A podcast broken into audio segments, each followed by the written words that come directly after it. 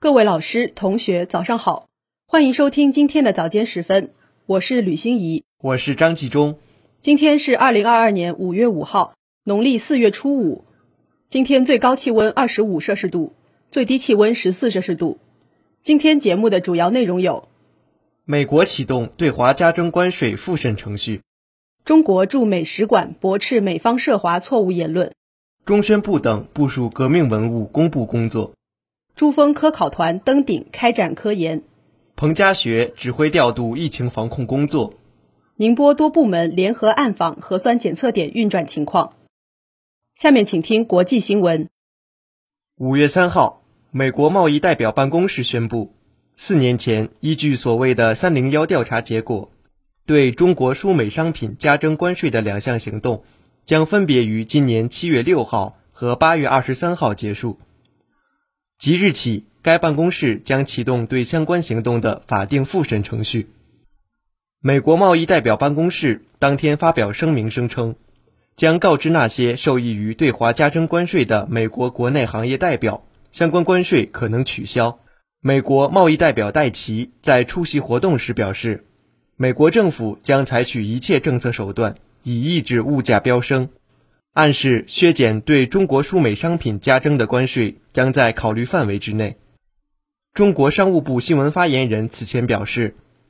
美方单边加征关税措施不利于中国，不利于美国。不利于世界，在当前通胀持续走高、全球经济复苏面临挑战的形势下，希望美方从中美两国消费者和生产者的根本利益出发，尽快取消全部对华加征关税，推动双边经贸关系早日回到正常轨道。五月三号，中国驻美国大使馆发言人回答记者提问，驳斥美国国务院在一份声明中声称的。所谓中方官员和媒体在俄乌冲突当下传播放大俄方在乌问题上的宣传阴谋论和虚假信息，并表示指责抹黑解决不了问题。发言人表示，中方在乌克兰问题上的立场公正客观，无可非议。说到散布虚假信息，美方应认真反思。美方多年来发动伊拉克、阿富汗、叙利亚等战争，造成三十三点五万平民丧生。这不是虚假信息。世界上绝大多数国家主张通过对话谈判解决俄乌冲突，不希望看到局势升级甚至失控。这也不是虚假信息。发言人表示，二零二一年十一月，美国向禁止生物武器公约缔约国大会提交的工作文件承认美在乌克兰有二十六处生物实验室等合作设施。二零二二年三月，美国防部公布的事实文件显示。美在乌有四十六个合作设施，这不是虚假信息。美方应欢迎国际社会在联合国禁止生物武器公约等框架下共同进行核查。下面请听国内新闻。五月三号，中央宣传部、国家文物局近日联合印发通知，为切实把革命文物保护好、管理好、运用好，就持续开展革命文物名录公布工作进行部署。通知明确，革命文物承载党和人民英勇奋斗的光荣历史，记载中国革命的伟大历程和感人事迹，是党和国家的宝贵财富。各部门各地方要从用好红色资源、传承红色基因、赓续红色血脉的政治高度出发，坚持政治属性和历史属性相统一，准确把握革命文物内涵，系统梳理本行业本地区所属文物资源。将符合条件的全面纳入革命文物名录公布范围。通知要求，各部门各地方应落实保护责任，加大综合保障，不断改善革命文物保护状况，全面提升革命文物保护能力。中央宣传部、国家文物局将适时组织开展革命文物工作成效的督导检查。五月四号凌晨三时。一名科考登顶队员由于手部冻伤，留在了海拔八千三百米。其余十二名科考登顶队员从海拔八千三百米的突击营地出发，展开系列科考任务，开启科考冲顶时刻。五月四号中午十二时四十六分许，这十二名科考登顶队员登顶后，分成三个组，同时完成三项任务。第一组人员首次利用高精度雷达测量峰顶冰雪厚度。第二组人员在海拔八千八百米处架设全球海拔最高的气象站。第三组还将进行人体极高海拔适应机制实验。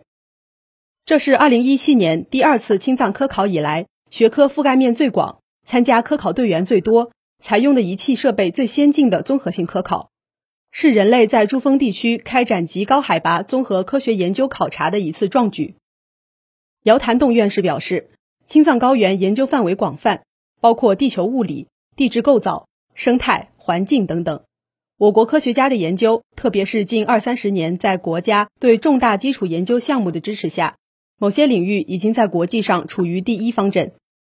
随着研究的推进，我国将在国际上展示更多新发现和新进展，并将在相关科研领域拥有更多国际话语权。下面请听一句话新闻：五月三号。习近平向东帝汶当选总统奥尔塔致贺电。近日，中国援建的中老铁路安居村入驻仪式举办。五月三号，第二十六届中国青年五四奖章评选揭晓。近日，财政部下达计划，大力支持现代职业教育。五月三号，汤飞帆视频连线区、县、市部署疫情防控工作。下面请听宁波新闻。五月三号。市委副书记、市长汤飞帆视频连线区、县、市及功能园区部署疫情防控工作。他强调，要深入贯彻习近平总书记关于疫情防控工作的重要论述，全面落实国务院联防联控机制和省疫情防控工作领导小组的部署，按照市委的工作要求，落实精细举措，构筑严密防线，全力以赴打赢疫情防控阻击战。汤飞帆指出，虽然当前我市疫情防控工作取得了阶段性成果，但外防输入、内防反弹形势依然严峻，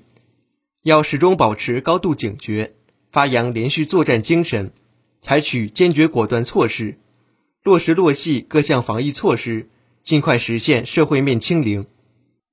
汤飞帆强调，各地各部门要快速抓好任务清单的落实，强化问题导向。主动排查、消除各类风险点，及时堵塞漏洞，完善机制，不断提升疫情防控的能力水平。李官定、杨勇、朱欢、金山及朱金茂参加。五月三号，宁波市疫情防控办会同市委政法委、市卫生健康委深入宁波鄞州区、江北区及海曙区的多个街道，就核酸检测点运行工作开展暗访督查。检查组强调，要时刻绷紧疫情防控这根弦，坚持问题导向，强化精准施策，落细落实各项措施，奋力交出疫情防控与社会经济发展的高分答卷。检查组一行先后来到鄞州区东胜街道德中口腔诊所、江北区外滩街道绿地商圈、宁波海曙区鼓楼街道中心菜市场，详细了解了点位的检测时间、物资装运等情况。此外，检查组还深入居民小区、沿街路面等重点领域、关键点位，查看新设核酸检测点运转情况。检查组强调，要坚决克服麻痹思想、侥幸心理、松劲心态，增强责任感、使命感，持续发力严防严控，以干部过关的辛苦指数，用心用情守护百姓的安全指数、幸福指数。这里是 FM 幺零零点五宁波大学广播台。以上是今天早间时分的全部内容。本次节目是由叶阳为您编辑，吕欣怡、张继忠为您播报的。感谢收听，也欢迎您继续收听本台其他时段的节目。